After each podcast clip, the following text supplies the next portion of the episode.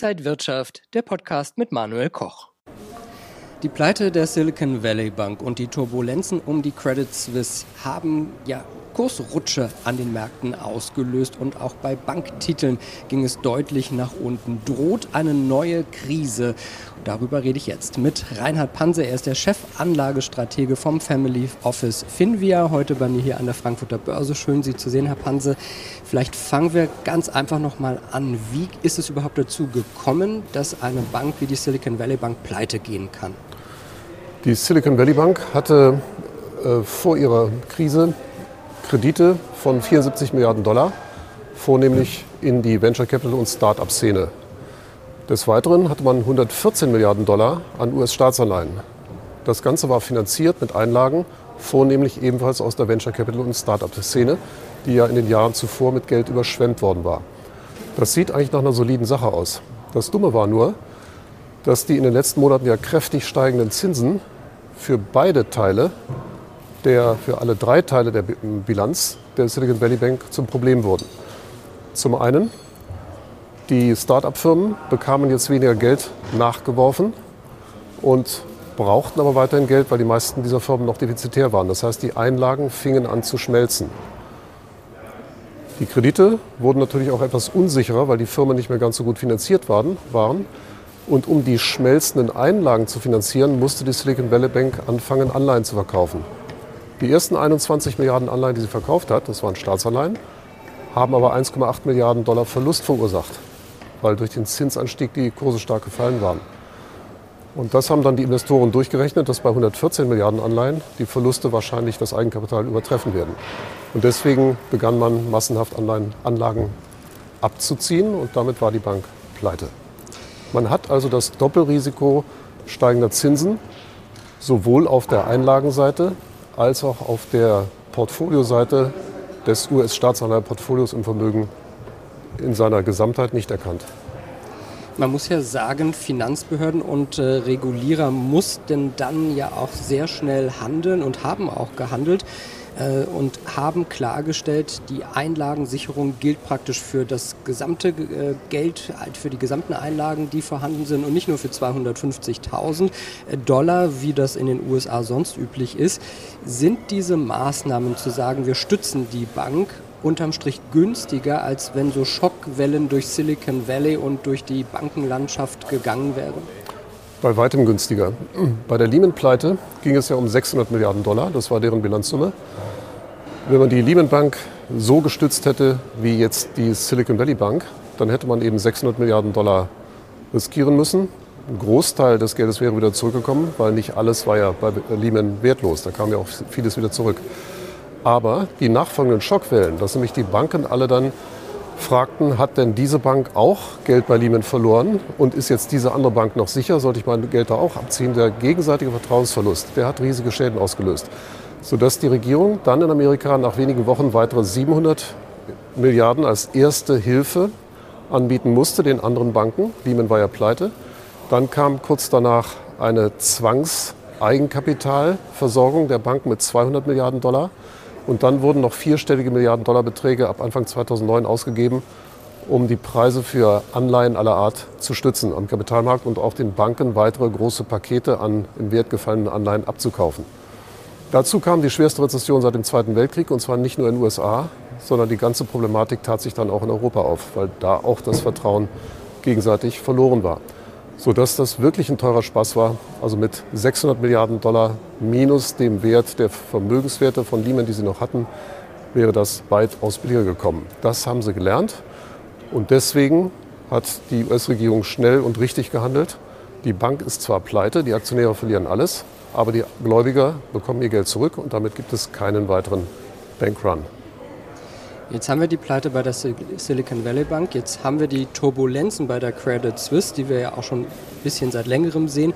Viele fühlen sich da an die Lehman-Krise erinnert, an 2008, 2009, an die Finanzkrise.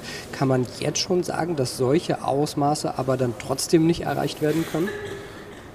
Da bin ich mir relativ sicher, und zwar aus zahlreichen Gründen.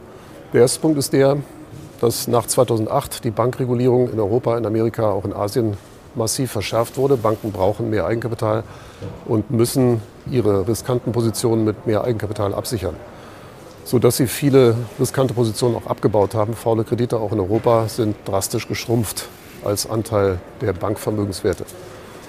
Dazu kommt dann, wenn man sich die US-Landschaft mal anschaut, die US-Banken haben zurzeit über 5.500 Milliarden Dollar in Staatsanleihen angelegt und ungefähr eine oder 1,2 Milliarden Dollar in Pfandbriefen.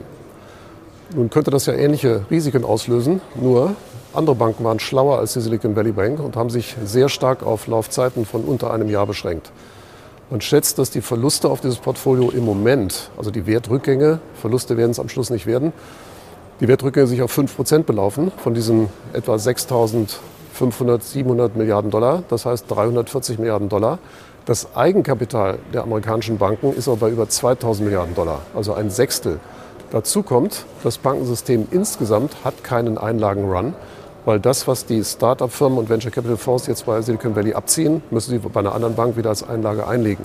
Die werden nicht künftig mit Bargeldsäcken zu ihren Start-up-Firmen laufen.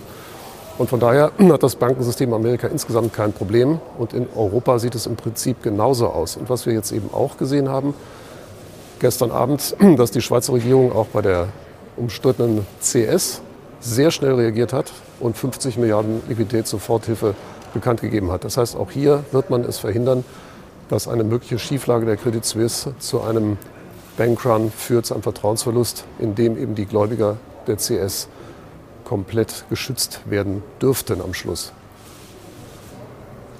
Wir sehen also, dass vielleicht die Krise nicht so ganz große Schockwellen auslösen könnte. Trotzdem hat das ja an den Märkten für Turbulenzen gesorgt. Der DAX ist unter die 15.000 Punkte Marke gegangen. Bankaktien wie die Commerzaktie haben auch hier in Deutschland kräftig verloren. Äh, ist das Risiko denn auch für deutsche Banken da? Ähnlich wie in Amerika würde ich das einschätzen, obwohl wir da die Zahlen nicht so genau kennen. Aber auch hier ist es so, dass keine Bank jetzt ein Run-Problem hat.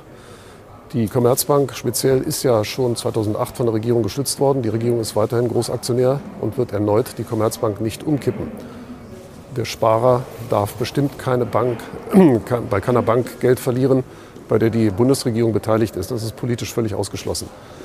Äh, die anderen Banken sind ja auch im Kurs gefallen, aber dahinter steckt eher die Erkenntnis, na gut, die Anleiheportfolien, die die ja auch haben, die dürften auch im Wert gefallen sein. Nur, solange es keinen Run gibt, und den wird es nicht geben, wenn man um die Sicherheit der, Anlagen, der Einlagen sich keine Sorgen machen muss.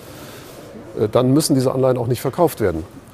Und das ist der nächste Unterschied zur Lehman-Pleite. Damals hatten viele Banken Hypothekenpapiere und die Immobilienmärkte waren abgeschmiert. Das heißt, ob diese Papiere am Schluss dann wieder zurückgezahlt wurden, das war völlig offen und in vielen Fällen war es auch gar nicht der Fall.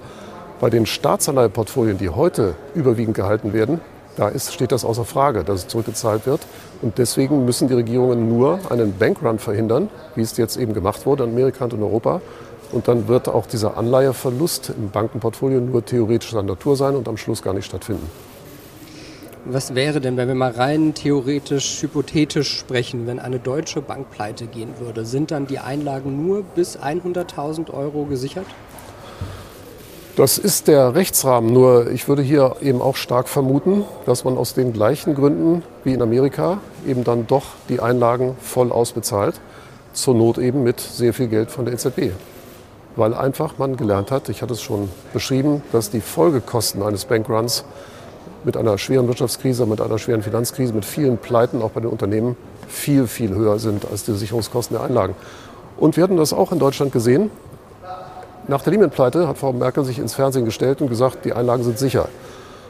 Da war zwar keine Substanz dahinter, weil noch hatte die EZB nicht gezeigt, dass sie Geld drucken wird. Aber die Leute haben es geglaubt und damit blieb der Bankrun auch damals aus, wo es noch nicht substanziell war, diese Aussage. Heute kann man sicher sein, dass die EZB jeden Betrag drucken wird, um eine Bankenkrise zu vermeiden. Und deswegen glaube ich nicht, dass man sich da irgendwelche Sorgen machen muss.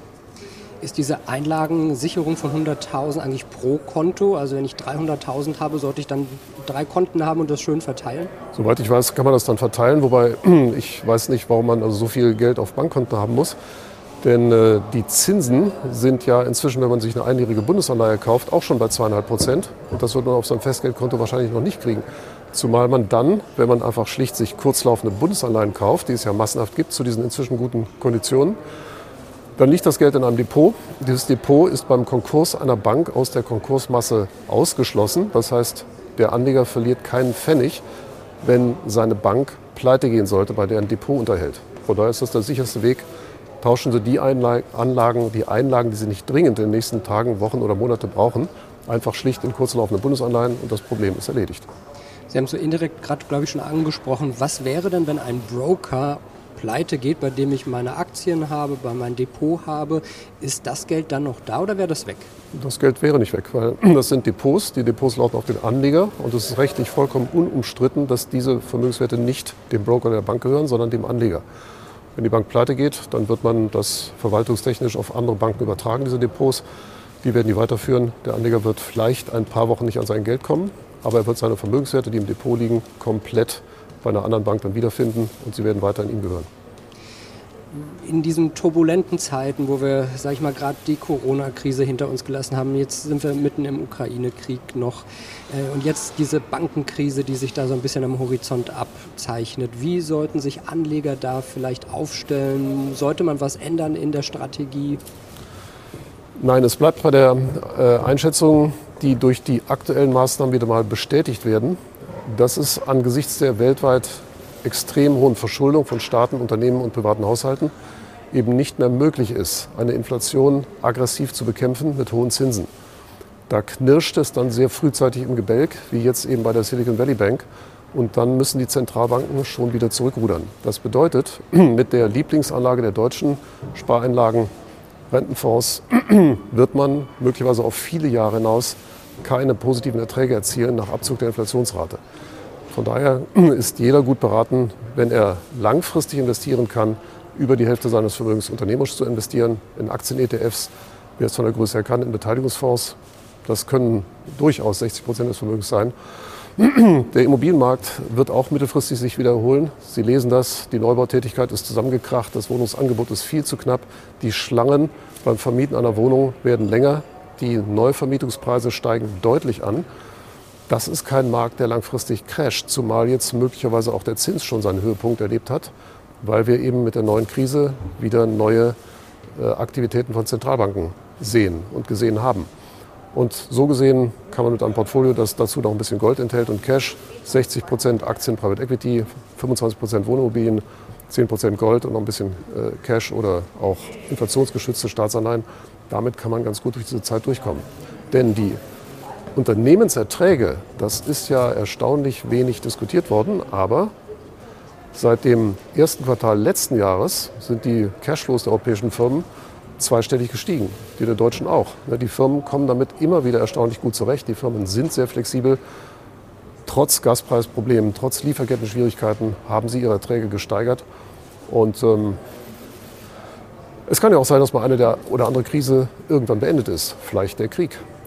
Ob die beiden Seiten das noch ewig durchhalten, ob sie nicht vielleicht schon in diesem Jahr irgendwann sich entscheiden. Da gibt es einfach nur Verluste, Tote. Es kostet wahnsinnig viel Geld. Es ist Irrsinn, weil das, was man da erobern könnte, ist alles zerstört. Es wird wahrscheinlicher. Und das wäre dann natürlich auch mal ein Schub nach oben. Und der zweite Punkt ist eben der, die Zinsen haben möglicherweise ihren Höhepunkt früher erreicht als gedacht. Die kurzfristigen Renditen in Amerika sind deutlich gefallen seit Freitag letzter Woche. Und von daher ist auch dieses Problem möglicherweise bereits an seinem Gipfel angekommen, das Problem der steigenden Zinsen, und wird uns künftig nicht mehr so sehr belasten. Dazu kommt, dass die Inflationsraten deutlich runterkommen werden. Ab jetzt, ab März, haben wir die Basiseffekte. Energiepreise werden verglichen mit den Energiepreisen vor einem Jahr. Und wenn wir die aktuellen Gaspreise mal anschauen, die sind jetzt bei 44. Der TTF Gas Future und im August letzten Jahres war der bei 350.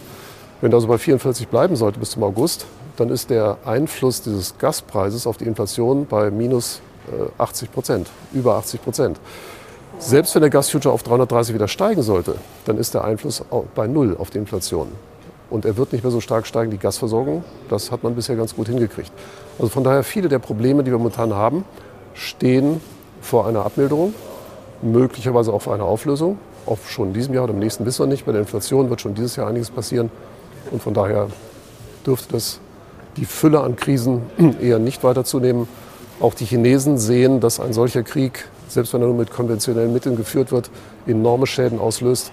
Taiwan zu erobern macht schlicht keinen Sinn, weil schon wenn man Taiwan nur blockieren würde, wäre die taiwanesische Chipindustrie sofort tot. Die braucht nämlich 16.000 Zuliefererfirmen auf der ganzen Welt, um ihre Produkte herzustellen. Sind die Häfen blockiert und die Flughäfen, dann ist das zu Ende.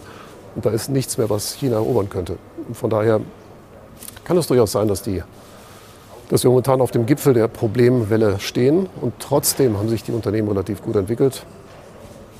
Mag sein, dass es nach vorne gar nicht so schlecht aussieht. Und hoffentlich verzieht sich der Nebel, der um diesen Gipfel äh, herum ist, auch bald, dass wir wieder noch klarer sehen. Dankeschön an Reinhard Panse, Chefanlagenstratege des Family Office Finvia. Und danke Ihnen, liebe Zuschauer, fürs Interesse. Alles Gute, bleiben Sie gesund und munter.